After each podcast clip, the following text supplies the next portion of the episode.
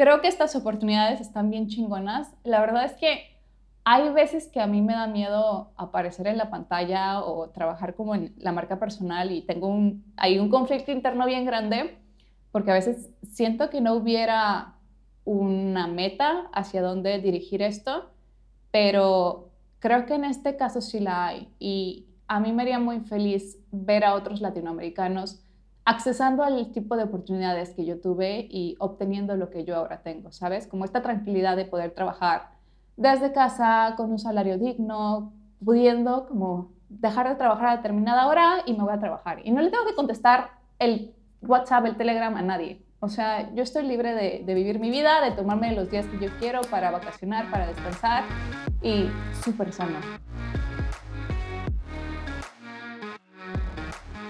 Hola, te doy la bienvenida a otro episodio de Espacio Cripto, el podcast de nuestra comunidad en el que aprendemos sobre cripto y Web3 directamente de las personas que están construyendo la industria. Y hoy tenemos a Brichis. Brichis es moderadora de la comunidad Espacio Cripto. Empezó su camino en varias comunidades, entre ellas en Espacio Cripto. Hoy es delegada de Optimism. Está en un, en un proceso para obtener más poder de voto y seguir impactando este ecosistema. También trabaja muy de la mano con Griff Green, que les vamos a platicar quién es, cuál es toda la historia de Bridges, cómo pasó de la industria de restaurantes, de ser contador en la industria de restaurantes, a dedicarse full time en Web3. Yo soy Abraham Cobos, estoy aquí con mi gran amigo, mi conocido Lalo Crypto. ¿Cómo estás? Abraham, bien contento. Creo que este episodio es muy emotivo porque hemos hemos visto crecer a Brichis desde que se unió al canal de Telegram hasta al día de hoy, que es la delegada en México con mayor poder de voto dentro de Optimism. Nos ayudó un montón en nuestros procesos de grants dentro de Optimism también. Y pues ver como a, a los pollitos volar siempre es muy cool. O sea, ahorita Brichis es muy importante dentro del ecosistema de Optimism y ha tenido un camino impresionante en el último año. Su crecimiento me impactó. Abraham, ¿qué es lo que más te gustó de este episodio con Bridges? Pues mira, lo que más me gustó fue pues escuchar su historia. Como escucharon en el clip del inicio, es una historia de pues mucha felicidad en este momento y es mucha felicidad porque ha pasado por mucho camino y mucho trabajo, ¿sabes? No es que, ah, pues me uní a la comunidad de Espacio Cripto, luego me contrataron aquí, me contrataron allá y todo feliz, ¿sabes? Creo que pasar por un camino donde tú te retas y donde estás buscando salir de tu zona de confort nunca va a ser cómodo y la mayoría de las veces ese camino va a ser va a tener resultados buenos porque vas a aprender mucho, vas a crecer. Me, me encantó la historia de que Brichi se fue a DevCon como hacker mom, pudiendo llevar a su, a su hija o hijo y también a su mamá para que cuide a su hija o hijo. Entonces, se me hace muy se me hace muy motivador eso porque la web 3 da oportunidades que no sé, ¿cuándo habías escuchado una conferencia de una tecnología que le da becas a las mamás para que lleven a sus hijos y también lleven a alguien que sea el caregiver del hijo mientras la mamá está hackeando? No sé, se me hace súper bonito y también que sea moderadora de Espacio Cripto y que siga aquí me llena el corazón de felicidad, la verdad. A mí me emocionó muchísimo todo lo que hablamos de gobernanza, porque dentro de Optimism se habla mucho de bienes públicos y entramos muy a fondo en los bienes públicos, pero también hablamos de este nuevo sistema en donde las personas nos coordinamos a partir de post en foros y los que tienen el poder de decisión son los mismos holders del token. Entonces, esto molda el futuro del ecosistema de acuerdo a las personas que tenemos el interés de hacerlo y no nada más porque pues ahí está mi voto y a veces voto y a veces no, por eso existen estos delegados o delegadas en donde están muy metidos y pueden decidir por todas las personas que holdeamos. Hablamos un montón del futuro de la gobernanza dentro de Web3. A mí este tema me emociona un montón y creo que entre los tres lo hablamos mucho y muy a fondo, así que si tú eres una persona que le gusta la política, esta es la evolución de la política y así va a ser en un futuro. 100%. Y sabes, Eh, también hablamos mucho de cómo le pueden delegar sus UP, sus tokens de UP a Breaches. Y durante todo el episodio lo van a escuchar y algo importante de decirles es que si delegan sus, sus tokens, es delegar su poder de voto. Ustedes nunca pierden control de sus tokens, pueden venderlos cuando quieran. Breaches no, no es como que centraliza los fondos ni nada, simplemente va a estar navegando el foro de Optimism que es nada simple para, decidir, para, tomar pues, decisiones que impacten el, el ecosistema Web3 de Latinoamérica.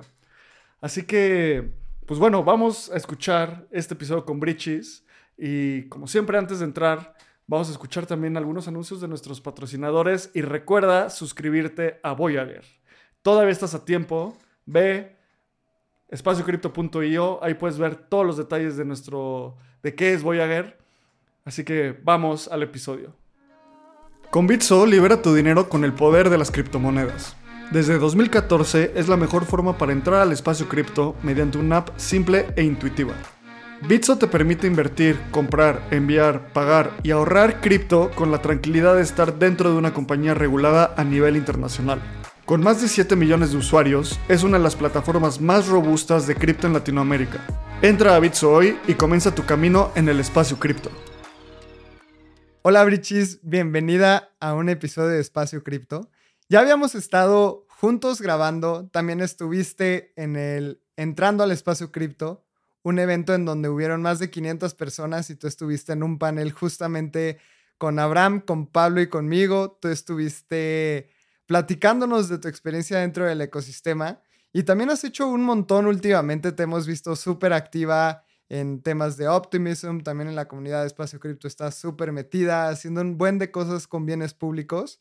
Y queríamos hablar contigo para que nos cuentes qué ha pasado en todo tu camino en Web3 Así que cuéntanos también, Brichis, y esta es la primera pregunta, ¿cómo empezaste en el mundo cripto y hace cuánto fue esto? Platícanos toda esa experiencia y tu camino hasta llegar hasta el día de hoy.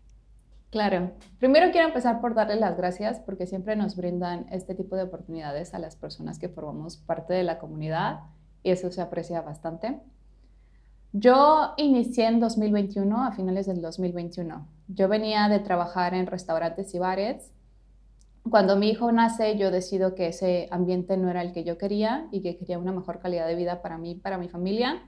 Y decido renunciar, o sea, sin más. Decido renunciar, no es, no es lo que yo quiero para mí.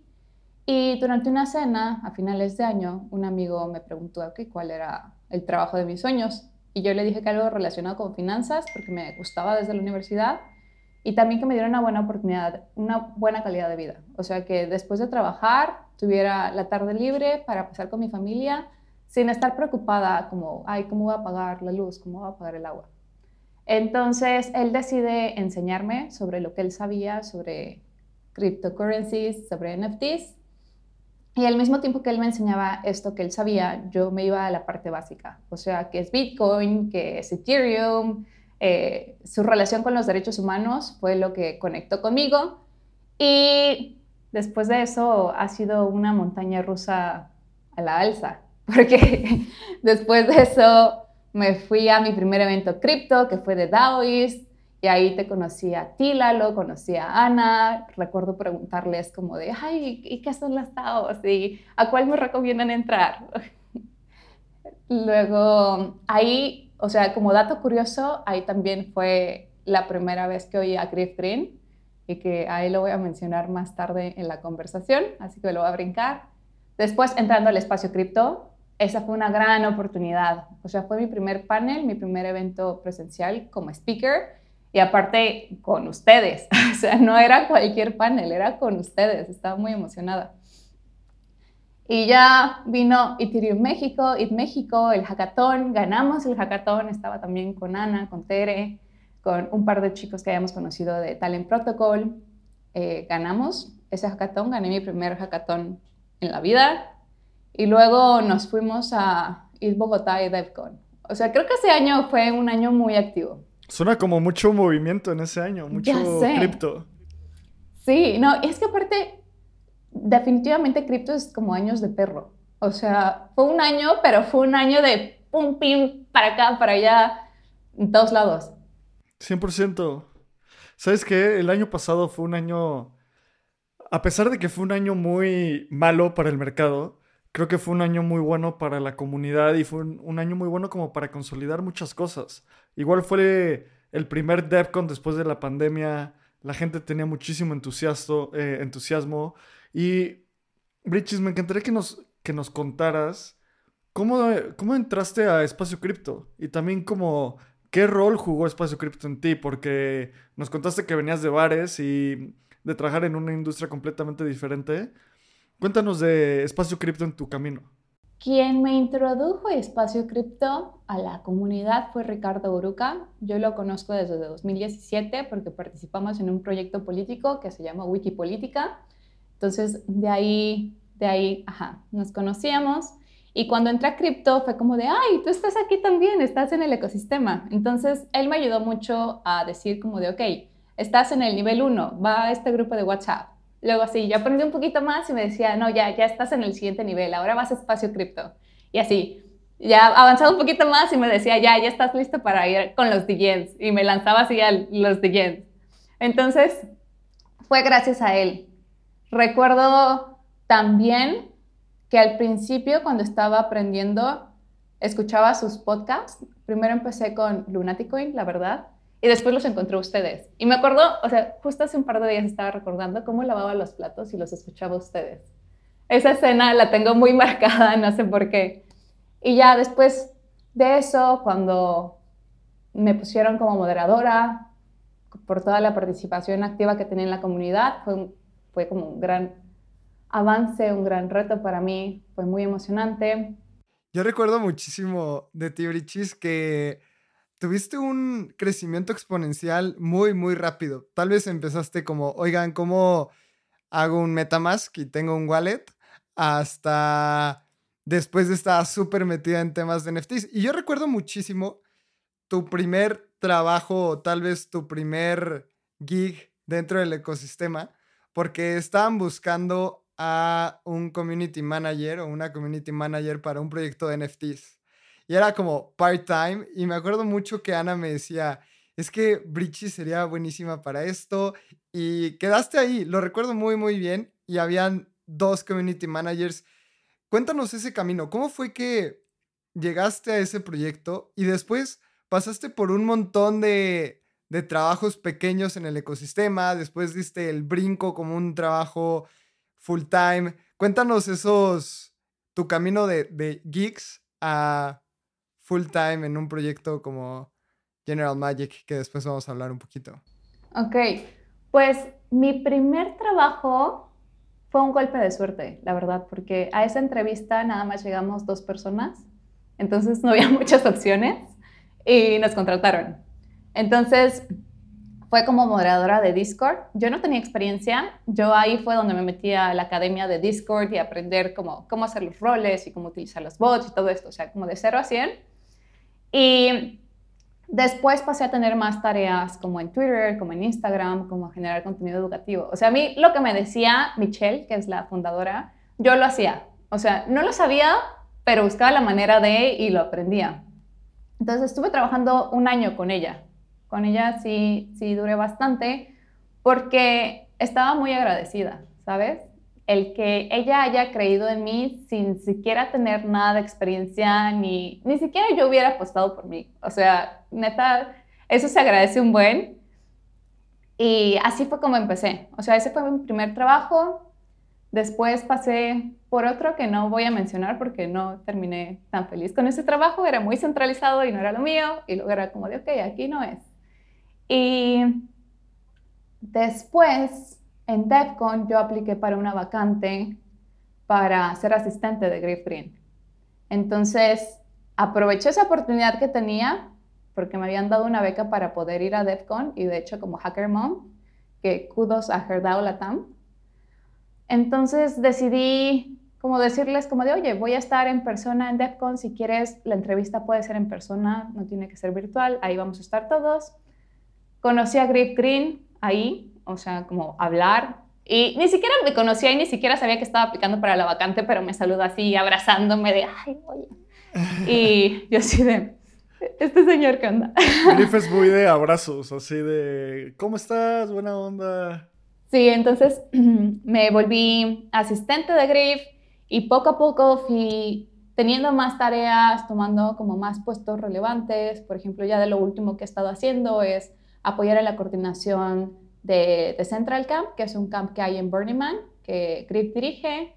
También ahorita acaba de pasar un hackathon de inteligencia artificial que se hizo para la Givet Galaxy. Entonces, como que tomo proyectos diversos.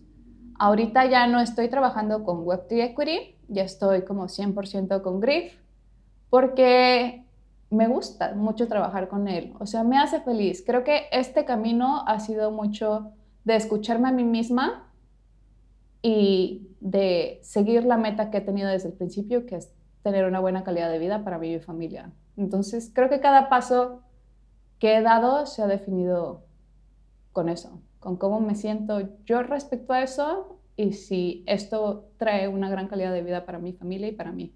Y trabajar con Griff absolutamente lo es.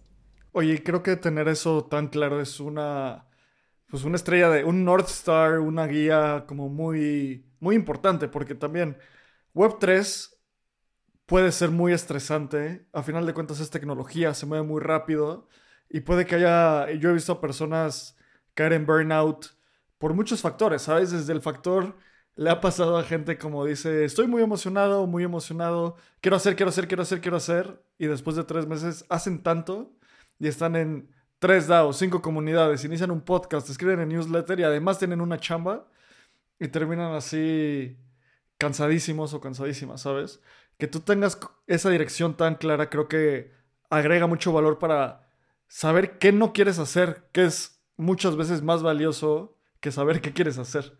Porque pues vas como, no sé, trazando tu camino y has hablado bastante de Griff me encantaría que nos cuentes quién es Griff, solo para que la gente entienda con quién trabajas. Ok, Griff es un OG. Él estuvo muy metido en el tema de la DAO original de Ethereum y con los white hackers que recuperaron como fondos de, de esta DAO original. Y ha estado en bienes públicos desde hace muchísimos años. O sea, el otro día estábamos platicando y era así como de, ah, ya llevo como 11, 11 años, ¿no? Y eso es como, o sea, para mí un año pasaron muchas cosas. No me puedo imaginar 10 años en este ecosistema. Entonces, él es fundador de Giveth, fundador de General Magic, de TEC, de Tapnote, de Commons Stack, de Trust Seed. Ahorita está terminando de, de sacar Praise, Pairwise. Entonces, es una persona muy activa, muy movida. Es delegado también de Arbitrum, de INS, de Optimist también. O sea, Griff está súper metido en bienes públicos y así es como llegué a esto. Oye, y también ah, estás hablando de bienes públicos. Creo que ahorita estás justo en ese, en ese punto donde estás al 100, en este subnicho de la, de la industria de Web3, que son los bienes públicos, ¿sabes? O sea, hay gente que chance está en NFTs, hay gente que está en DeFi, hay gente que está haciendo cosas en Layer 2, hay gente que está haciendo en Zero Knowledge Proofs bienes públicos. Creo que va a ser, no, no, tal vez no la primera vez que hablemos de bienes públicos en espacio cripto, pero una de las primeras. Hablamos también con Joxes, con Chuy, que habla de bienes públicos hasta por los codos, porque es como súper, le interesa mucho ese tema y lo explica muy bien. Me encantaría que nos cuentes también, Optimism tiene una, un acercamiento muy, muy grande hacia los bienes públicos. ¿Cómo es que Optimism está apoyando a este nicho de bienes públicos en el ecosistema de Web3? Optimist trae una idea bien disruptiva a mi parecer y que es como esta fórmula de impacto es igual a beneficio. Entonces, la parte más característica para mí de Optimist es el RetroPGF, que es Retroactive Public Funding, y es como una apuesta de que es más fácil saber el valor que agrega un proyecto como después de que lo ha desarrollado a averiguarlo, ¿no? A ver qué sucederá en el futuro. Entonces hacen un análisis del impacto que tuvieron al pasado y con base en eso fondean proyectos de bienes públicos. Y para mí esto está bien loco y me apasiona un buen porque yo lo veo en el mundo real, o sea, me imagino como si todas las comisiones que pagáramos por, una, por un pago de tarjeta se juntaran y se fueran a bienes públicos. O sea, imagínate que los profesores en México estuvieran muy bien pagados, o sea, y pudieran vivir muy bien de educación, ¿sabes? Eso se me haría bien disruptivo y en Web3 está pasando. Claro. Oye, cuéntanos, ¿qué es un bien público? Nada más como para dar el contexto a la gente. En Web3 son proyectos relacionados, por ejemplo, a open source, son proyectos de educación, son proyectos de comunidad, son bienes que si tú utilizas no se lo estás quitando al otro y básicamente eso.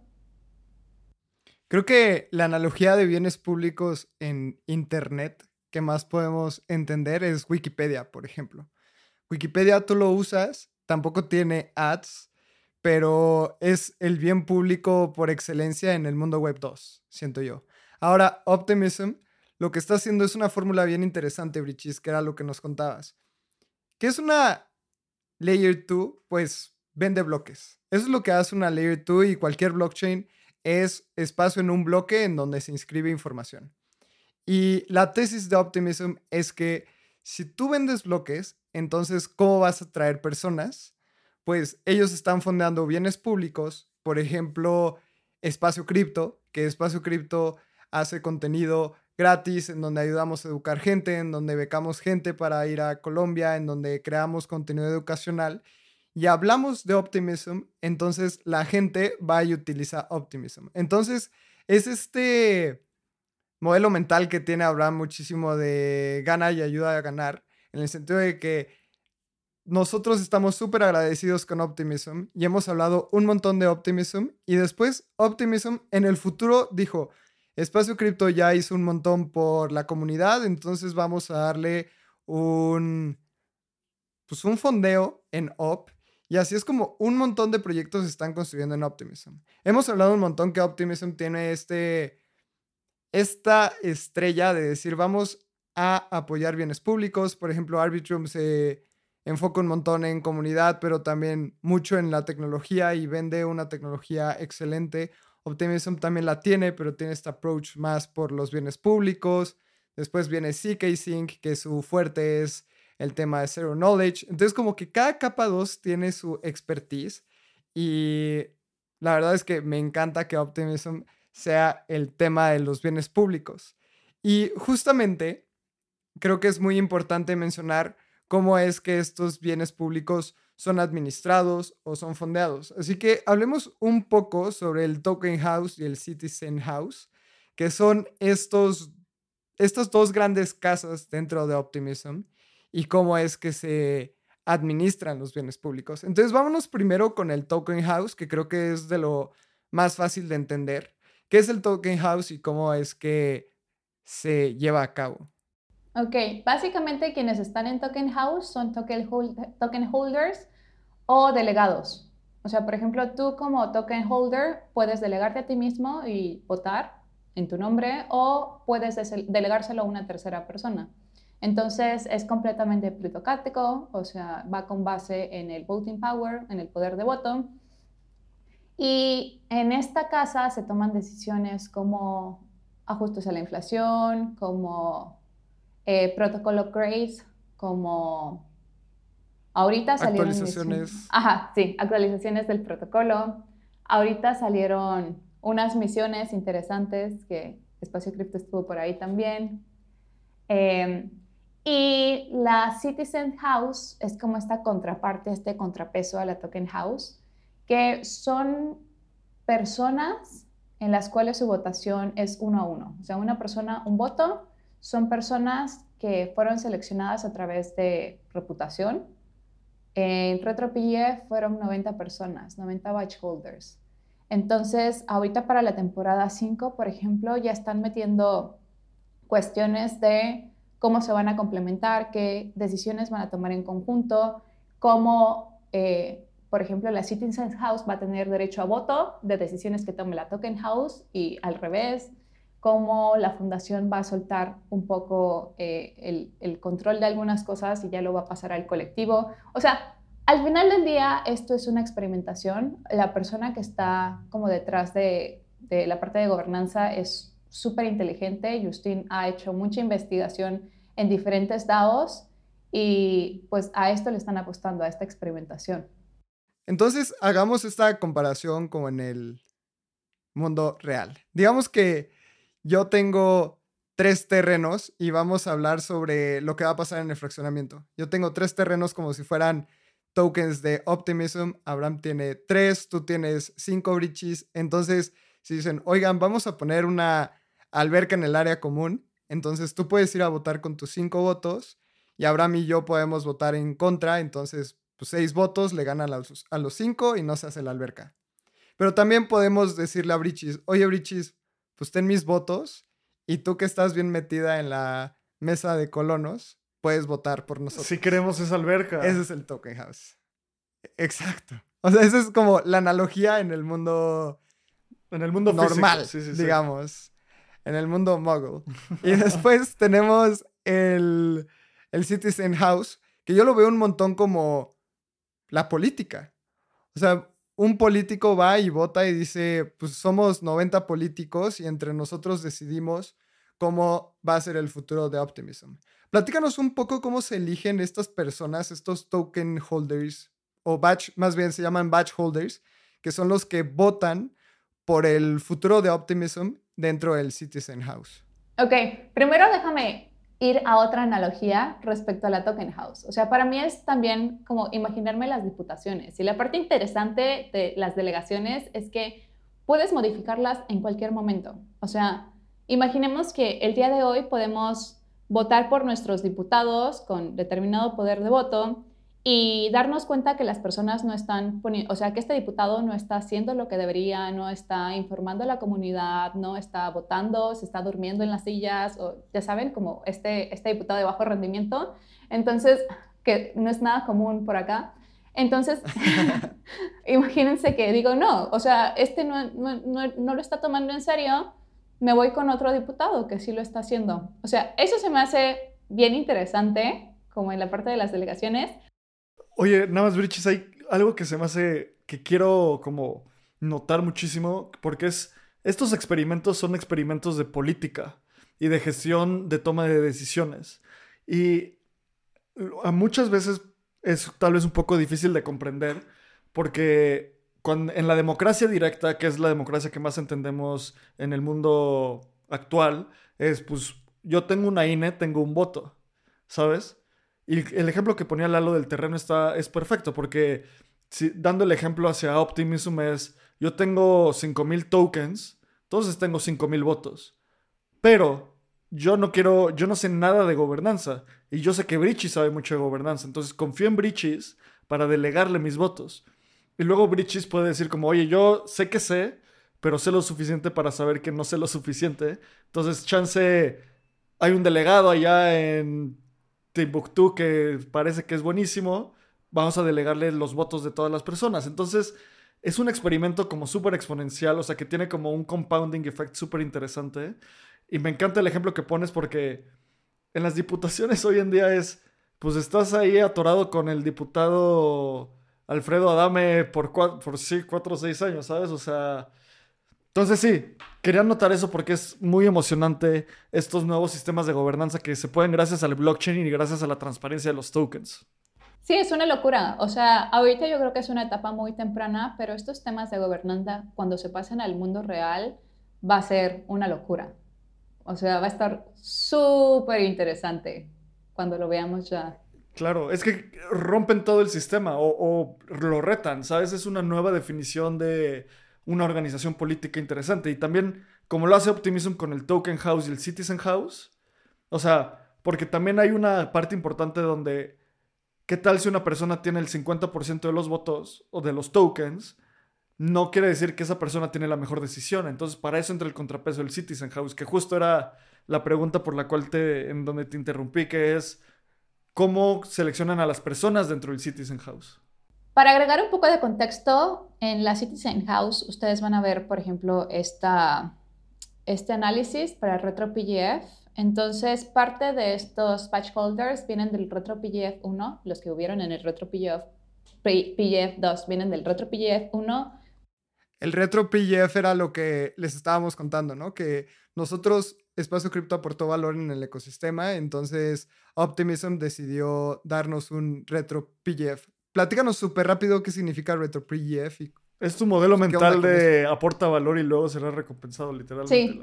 Sí, sí, o sea, hay una cantidad determinada, por ejemplo, viene RetroPGF 3, van a ser 30 millones de UP. Entonces, esto va a ir a proyectos que actualmente están aportando valor al colectivo. Y es eso, o sea, es como los batch holders van a hacer un análisis de lo que ha generado valor y con base en eso determinan determinados como valores, puntos y te llega un RetroPGF. O sea, tú te registras en determinadas fechas y listo, es todo. Entonces, Ok, la Citizen House va más enfocada a esta parte de la distribución del RetroPGF. Algunos vienen del primer RetroPGF, otros vienen por recomendaciones que hizo la fundación, otros vienen por recomendaciones que hicieron los mismos batch holders de qué personas serían buenas en el papel y así. RetroPGF 3, los batch holders todavía no está definido porque al final del día todo lo que está sucediendo en Optimist en gobernanza es experimental y está cambiando. Entonces seguro va a haber nuevas reglas del juego, va a haber como innovaciones de este lado. Pero para RetroPGF 2, así fue como se definió. Ya, creo que es muy emocionante y a las personas que están escuchando esto o que nos están viendo en YouTube, es un gran, es un gran momento para que empiecen a aportar valor a Optimism. ¿Sabes? Y creo que, a ver, Lalo y yo siempre hemos platicado de con qué proyectos Espacio Cripto se quiere relacionar. Y luego nos caían potenciales patrocinios de cosas rarísimas. Y los platicamos Lalo y yo y era como, güey, no va por ahí, ¿sabes? O sea, me puedes dar lo que sea, pero está súper sketchy. Varias cosas raras. Entonces, si estás escuchando esto, yo personalmente te motivo a que empieces a entender Optimism. Y si vibras con los valores, con la visión de Optimism, con la tecnología, puedes empezar a aportar valor aquí.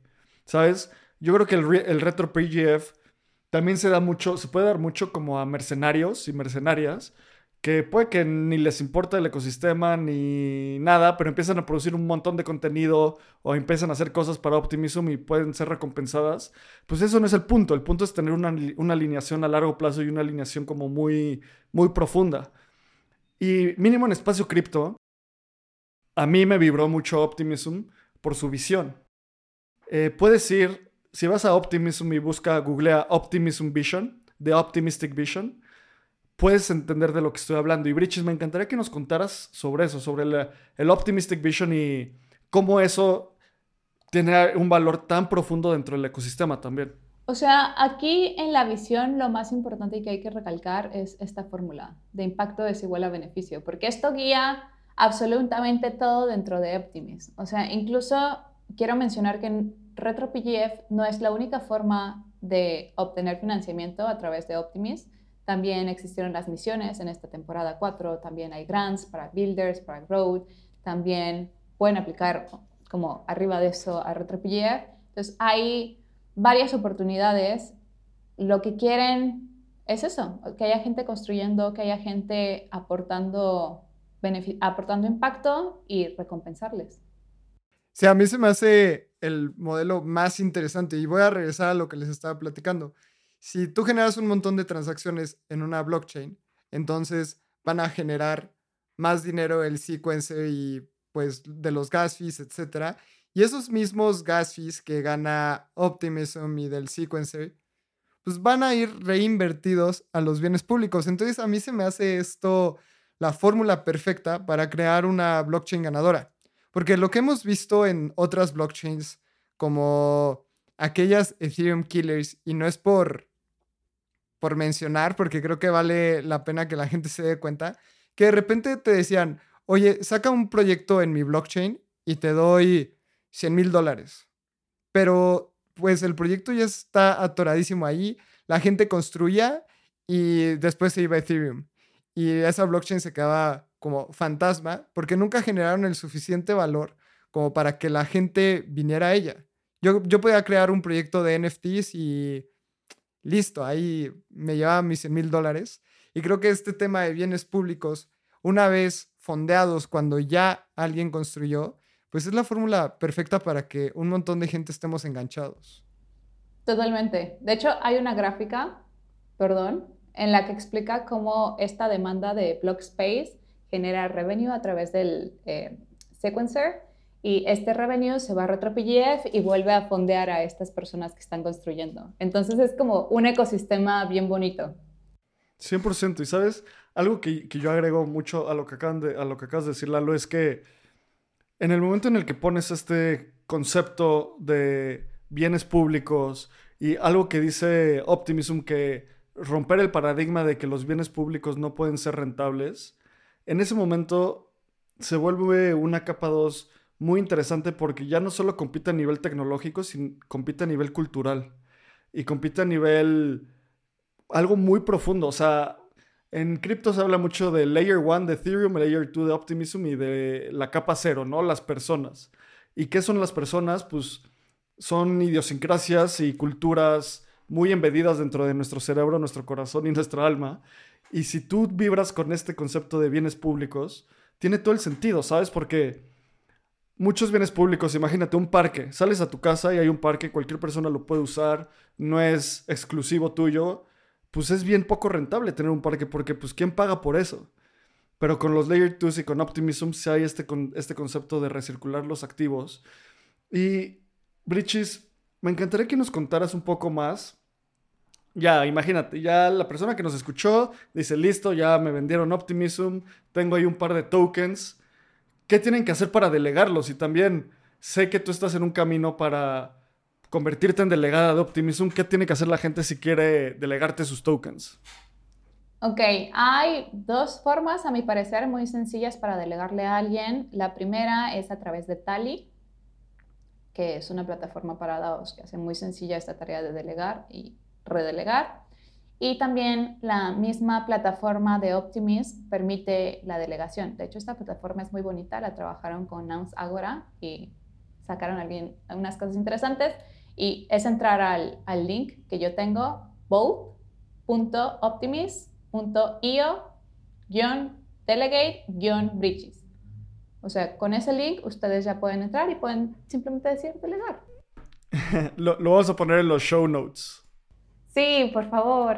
Y la verdad en este aspecto, en el tema de la delegatura, Bridges no es por echarte flores, pero, pero sí, porque estás súper metida dentro del ecosistema de bienes públicos, a diferencia de un montón de personas, y, e igual, o sea, no es un tema personal, pero pueden ir a ver a los delegados y vemos protocolos que, no sé, protocolo DAO cripto y es una DAO que se enfoca a, no sé, a hacer swaps. Pero estos DAOs no están metidas dentro de los bienes públicos o tal vez su tarea no es estar 100% metidos a ver qué pasa en Optimism, hablar con las personas construyendo en el ecosistema, ver qué les hace falta, pero también en dónde pueden apoyar los delegates. Y eso es una tarea que tú haces muy bien. Uno, porque es tu trabajo, estás muy metida en el, en el tema de bienes públicos, pero también estás muy metida por interés propio en cómo podemos hacer crecer el ecosistema y también muy metido en el ecosistema en Latinoamérica. También apoyas un montón a las mujeres. Nos hablaste que también has sido becada como Hacker Mom, que esa beca es increíble en donde te becaron para que llevaras a una cuidadora, en este caso llevaste a tu mamá y a tu bebé a hackear a un hackathon. Entonces, desde tu experiencia, creo que tienes una visión muy clara de lo que es un bien público y ha sido una muy buena inversión. O sea, Bridges como, como asset ha sido pues pagado 10 veces en el sentido de te dan una beca, pero ya trabajas en este ecosistema, floreces el ecosistema de los bienes públicos. A Espacio Cripto nos ayudaste muchísimo en justamente en todos estos posts y estos grants que nos hemos ganado. Así que eres el ejemplo de que los bienes públicos son, son buen negocio para las blockchains. Así que por eso yo creo que deberíamos de delegarte la gente que escucha. Yo creo que puede aprender más de Bridges, de bienes públicos. En sus redes sociales todo el tiempo está tuiteando, está hablando públicamente en el ecosistema y en el grupo de Telegram de Espacio Cripto. Platícanos un poco la visión de, de Bridges hacia Optimism en el corto y mediano plazo. Porque una cosa es lo que ya hay y todo el contexto que tienes, pero ¿hacia dónde van los bienes públicos dentro de Optimism o hacia dónde quieres que vayan? O sea, en general, Optimist, la parte de la gobernanza está bien interesante porque desde el inicio de la temporada ya se definía hacia dónde iban. O sea, ya estaban muy claros los objetivos y todo lo que se desarrolló fue con base en estos objetivos. De las cosas que más me llaman la atención, por ejemplo, es la descentralización de la tecnología. Eso me emociona mucho. También entran cosas como la Foundation está dejando algunas cosas para que el colectivo tome esas decisiones. Eso también va a estar interesante cuando tomemos decisiones respecto al revenue que hay de los, al, beneficio que hay de los, del secuenciador, por ejemplo, quienes van a entrar al OP Stack. Entonces, eso viene interesante. Yo, como latinoamericana, me he dado cuenta que entrar a Web3 que entrar, que tener este tipo de oportunidades nos puede cambiar la vida. O sea, porque trabajar de una manera en que nos paguen de manera digna, en que nos den este salario emocional, los entornos en los que colaboro actualmente son súper saludables, súper bonitos, o sea, eh, General Magic y Beth, por ejemplo, hay mucho esta cultura de praise. Entonces, esto es completamente diferente a lo que yo conocía. O sea, yo conocía a los cocineros agarrándose a gritos con los meseros y así el drama, drama tremendo en, pleno, en, pleno, en plena operación. Y ahora paso a Web3 y paso a este lado que yo le, le diría como los hippies altamente eficientes. Y es que Phrase es, o sea, literal, me dicen cosas bonitas por hacer mi trabajo. O sea, esto que dijeron ahorita de nos ayudaste en, la misión, eso hubiera sido un praise, ¿sabes? Y al final del día esto se va a poder ver en, en un token y en una parte económica y aparte esta parte emocional. Entonces, no sé, para mí es súper bonito. Una de las cosas que más me hacen feliz de trabajar con Griff, de trabajar en General Magic, es como esta apertura a las familias que no siempre se ve en México, que más bien es raro ver en México. O sea, una vez que llegué súper tarde a una reunión con Griff, yo sí, perdón, perdón, perdón, es que tuve que llevar a mi hermano al hospital y luego le mandaron unos análisis y luego, ¿sabes? Súper nerviosa de, te estoy llegando muy tarde a la reunión con el jefe. Y él me dijo, no, no, no, no, no, no te preocupes, qué bueno que ellos te tienen para que les cuides, qué bueno que hay una persona que les pueda acompañar. Y así, súper lindo. Entonces, creo que estas oportunidades están bien chingonas. La verdad es que hay veces que a mí me da miedo aparecer en la pantalla o trabajar como en la marca personal y tengo un, hay un conflicto interno bien grande porque a veces siento que no hubiera una meta hacia dónde dirigir esto, pero creo que en este caso sí la hay y a mí me haría muy feliz ver a otros latinoamericanos accesando al tipo de oportunidades que yo tuve y obteniendo lo que yo ahora tengo, ¿sabes? Como esta tranquilidad de poder trabajar desde casa con un salario digno, pudiendo como dejar de trabajar a determinada hora y me voy a trabajar. Y no le tengo que contestar el WhatsApp, el Telegram a nadie. O sea, yo estoy libre de, de vivir mi vida, de tomarme los días que yo quiero para vacacionar, para descansar y súper sano. Pero también cuando es hora de trabajar, trabajas súper productivamente, ¿no? O sea, tampoco es este, este recreo eterno en donde toda la gente hace lo que quiere muy bonito. O sea, también es muy demandante el ecosistema cripto, pero también tiene muy buenas recompensas. Sí, sí, sí. No, o sea, es completamente diferente a lo que estás acostumbrado en el mercado laboral mexicano. O sea, ocho horas de hacer esto no podría. O sea, no lo aguantaría. Es demasiada chamba mental y no sé, sería muy difícil. No es lo mismo ir a la oficina y estar pajareando y comiendo pastelito con tus compañeros y platicando, a realmente sacar la chamba, darle duro y a determinada hora ya eres libre de disfrutar tu vida. Creo que una de, los, de las cosas más cool que yo he experimentado en Web3 es que, dado que hay esta alineación cultural tan fundamental en cada una de las personas o en muchas de las personas, que no sé, no es, es muy exigente, pero es muy exigente en un ciclo positivo, porque yo tengo mucha pasión, entonces trabajo con Bridges, que tiene mucha pasión y me exige, o sea, nunca hemos trabajado, pero es como pasa este tipo de cosas, me exige así como, hazlo, hazlo mejor, hazlo mejora y continúa creciendo, y no desde un sentido como, órale, tienes que hacerle, sino ahí detrás está el otro cocinero que también quiere entrar, ¿sabes? No, es como, a ver, tu pasión más mi pasión nos hace ser como un elemento súper, pues muy efectivo también, porque yo cuando trabajaba en Web 2, pues igual cerraba la lab y bueno, ya, ya me voy. Pero aquí en Web 3 es, cierro la lab y escucho un podcast y leo un libro y simplemente es algo que, que está muy embedido en mis, en mis hábitos porque es algo muy interesante.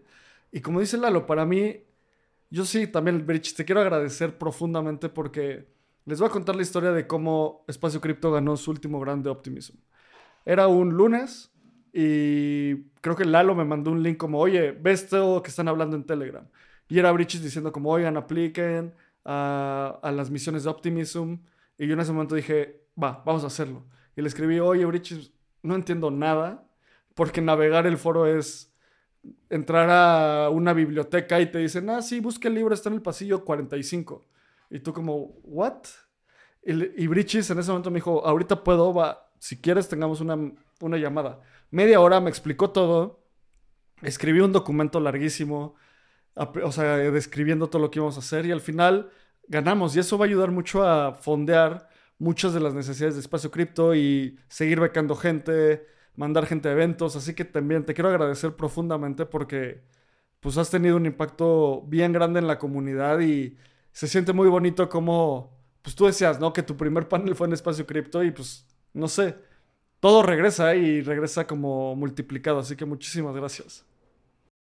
No, un placer. De, de verdad, como lo que me gustaría hacer a futuro, a mí como Brichis y como, como veo los bienes públicos, me gustaría poder generar un impacto más grande. O sea, ahorita generé impacto para las misiones con algunos proyectos latinoamericanos, pero en la siguiente temporada, en los siguientes grads, me, podría, me, me encantaría poder multiplicarlo mil. O sea, quizá ya no solo proyectos mexicanos, ya también a, latinoamericanos, a quienes pueda ayudar. La verdad es que eso me apasiona, me hace sentir muy feliz. Verlos a ustedes pasar la etapa de votación, que era tan difícil, me hacía sentir tan feliz. O sea, no se imaginan la satisfacción que sentí y todo el sistema de gobernanza dentro de cripto en general. O sea, creo que Optimism está en punta de lanza en el tema de gobernanza, pero justamente Brichis, cuando a mí me cayó el airdrop de OP, que son estos tokens con los cuales la gente vota, fue como,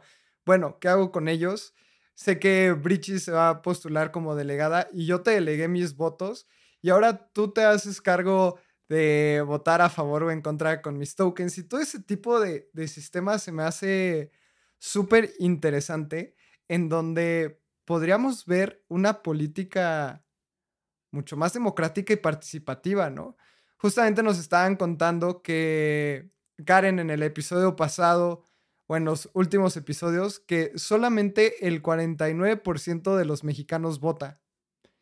Entonces, tal vez poder cambiar el sistema de gobierno a un nivel más humano. Esto me emociona muchísimo, me, gustaría ver cómo es que evoluciona y lo estamos viendo contigo. O sea, creo que te estamos haciendo un montón de campaña política, pero es muy emocionante ver cómo una mujer delegada mexicana está ayudando un montón dentro de este ecosistema y en lo personal estoy muy emocionado para ver cómo, cómo creces dentro de, del mismo. ¿Cuáles son tus planes? ¿Cuál es el plan de Brichis como delegada? Y obviamente crecer dentro de, de los tokens delegados te da un poco más de poder de decisión.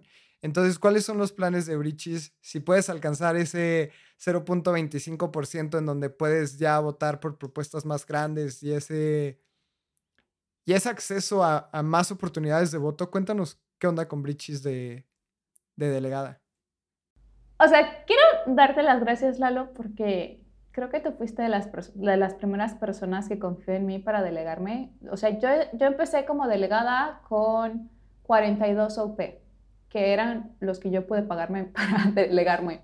O sea, ese, ese fue, ese fue, es una historia real. Yo empecé con 42 OP y luego Lalo me delegó y luego así otro amigo como de, ay, también creo en ti, me delegan.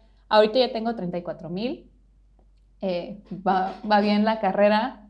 Me gustaría poder acceder a más poder de votación, me gustaría incrementar la capacidad que tengo de poder eh, hablar de estas oportunidades que existen en Optimist para otras comunidades latinas, para otras comunidades hispanohablantes. Y no sé, para mí, yo estoy, yo estoy en un experimento dentro del experimento.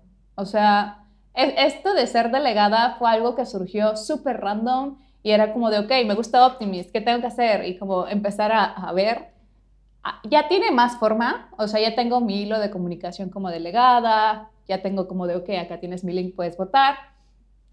Pero esto es como si yo pudiera hacer la política de mis sueños, ¿cómo sería? Entonces, actualmente en mi hilo puedes ver que yo menciono temas como conflictos de interés, que menciono temas como por qué tomé cada decisión de votar por cada proyecto, por ejemplo, en estas últimas visiones. Entonces, así como detallado de uno por uno, link por link, te puedes ir viendo por qué, qué, qué fue lo que consideré. En un futuro me gustaría, más que algo post-mortem, pasar algo que se pudiera definir de manera anticipada. Hay, hay una idea que traigo por ahí como de un token gate de un grupo de Telegram para quienes me deleguen. Ando trabajando en eso. Entonces, es eso. O sea, yo estoy experimentando a ver qué sale de aquí. ojalá, ojalá salga algo muy bueno. Estoy segura que sí. O sea, me encanta Optimism. Me, me disfruto mucho estar horas leyendo el foro. O sea, y creo que es complicado de decir. Sí, sí, sí. Sí. o sea, me genera placer ver estas novedades, esta experimentación. Decir eso que, que te da como emoción leer el foro es como decir que, no sé, te gusta hacer algo como muy difícil para empezar, porque navegarlo es casi imposible, pero es de esas cosas que justo estaba escuchando un podcast hace tiempo que decía que una de las mejores cosas que puedes hacer es identificar cosas que a otras personas les parecen tediosas o irrelevantes, pero que agregan valor. Y si tú lo disfrutas, ahí es, ¿sabes? O sea, ahí es donde vas a encontrar muchísimo valor y como, como decía Lalo, delegarle a Briches creo que hagan obviamente su due diligence, investiguenla, vayan al foro de, de Optimism, vean lo que hace. Y igual cuando delegas tus tokens, no, no, delegas el valor. Es importante mencionar, solo delegas el poder de voto. Tú sigues teniendo la posesión de tus tokens, los puedes vender en cualquier momento. Y bueno, Brichis, pues muchísimas gracias por venir a Espacio Cripto. Estoy muy feliz. La verdad me da mucho orgullo este, esta serie de episodios que hicimos con la comunidad. Gente que empezó tal vez hace año y medio sin saber tanto de cripto y que la comunidad le haya ayudado y que hoy tenga un rol tan preponderante en uno de los proyectos tan importantes como Optimism. Así que muchas felicidades, muchas gracias. Y para estos episodios le cambiamos la última noticia, perdón, la última pregunta.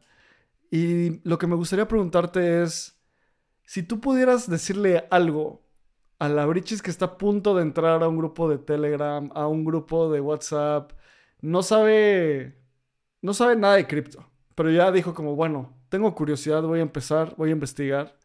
¿Qué le dirías a esa Brichis? Yo creo que le diría que va a recibir muchos nos. O sea, ahorita estamos platicando de la parte bonita y de cómo cambié de trabajo y pasé, pero detrás de eso hubieron muchos nos, hubieron muchas tristezas detrás de esos nos. O sea, hubo momentos trágicos y de lágrimas en mi vida laboral dentro de Web3 también. Y creo que ser resiliente ante eso fue clave para mí. O sea, decirle que se prepare, porque no va a ser fácil. O sea, ahorita que lo planteas ya como resumido, se ve súper bonito y súper chingón de, ay, cómo empezó en un grupo de WhatsApp y de Telegram y luego ya cómo se convirtió en delegada, ¿no? Pero eso, o sea, vas a recibir muchos nos, van a haber unos nos que te van a doler mucho, que, que te van a hacer llorar porque realmente lo deseabas. Y al final del día las cosas pasan por algo. O sea, vas a terminar donde debes de terminar, lo, donde era para ti. Entonces yo creo que eso, ser tan resiliente. Dicen mucho que lo, el éxito que tienes en la vida son los problemas que logras resolver justamente estamos hablando de todos tus éxitos, pero pues también son un montón de problemas que lograste resolver y nos estabas contando. Tú empezaste con 54 tokens que en su momento eso representa como 150 dólares y ahorita estás votando con 35 mil op, que pues ya es una cantidad grande en donde la gente está confiando en parte el futuro de Optimism en ti. O sea, ahorita tal vez no tienes el 1% de decisión de voto como otros delegados, pero eso mueve la aguja hacia dónde va el futuro del ecosistema y la gente está confiando en Bridges para que mueva la aguja por ellos.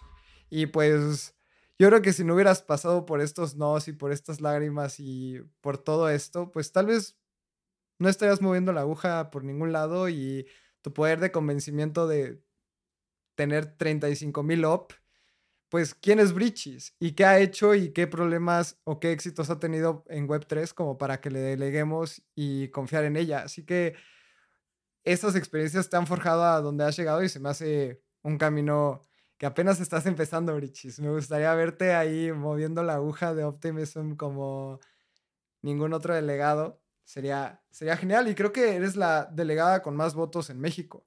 Así que eso también, pues qué orgullo y veamos cómo podemos apoyar más esa carrera de delegada en Latinoamérica y México también. Sí, aviéntense. O sea, si hay alguien que esté oyendo este podcast, esté viéndonos, aviéntense. Si les llaman la atención temas de gobernanza, láncense. Aunque no haya nadie que les apoye, aunque no tengan ningún OP delegado y parezcan loquitos así, lanzándose como diputados y nada más ustedes votaron por ustedes. Continúan, métanse. Yo estoy, yo estoy alcanzable, o sea, échenme un DM si les puedo ayudar, si les puedo acompañar en, este proceso con mucho gusto también. Si quieren aplicar para misiones, si quieren aplicar para grants, si quieren ver qué se está preparando para RetroPGF, échenme un DM. O sea, con mucho gusto les voy a apoyar porque realmente me hace muy feliz ver a proyectos latinoamericanos triunfar. Mucho más en Optimus, claramente. Brichis, pues muchísimas gracias por, por venir a Espacio Cripto eres una parte importantísima de la comunidad. Súmense al, canal de Telegram, ahí está Urichis moderando y luego eliminando mensajes de gente que manda cosas así, spam o cosas que no deberían de estar. Y de nuevo, muchas gracias por todo lo que haces por Espacio Cripto. Y a ti que nos escuchaste, muchas gracias. Nos puedes seguir en arroba espacio cripto. A ti, Brichis, ¿dónde te pueden seguir? En Twitter estoy como Brichis-bajo. Y si me quieren echar un DM por Telegram, es nada más Brichis a secas. Excelente. Pues muchas gracias y de nuevo a ti, gracias por escucharnos, por darnos tu tiempo y gracias por querer saber más de lo que querías saber ayer. Nos vemos en la siguiente edición. Este guion de Mundo Futuro lo escribió una inteligencia artificial. Imagina un mundo donde la tecnología se convierte en una extensión natural de nuestras vidas. Donde cada experiencia se eleva a niveles inimaginables de simplicidad. Un mundo donde los límites se desdibujan y las ideas se hacen realidad con un solo toque. El mundo cambiará más en los próximos 10 años que en los últimos 100. Yo soy Jorge Alor. Yo Mario Valle. Y yo Jaime Limón. No te pierdas Mundo Futuro, el principio del fin. Disponible en cualquier plataforma de podcast. Mundo Futuro, Mundo Futuro.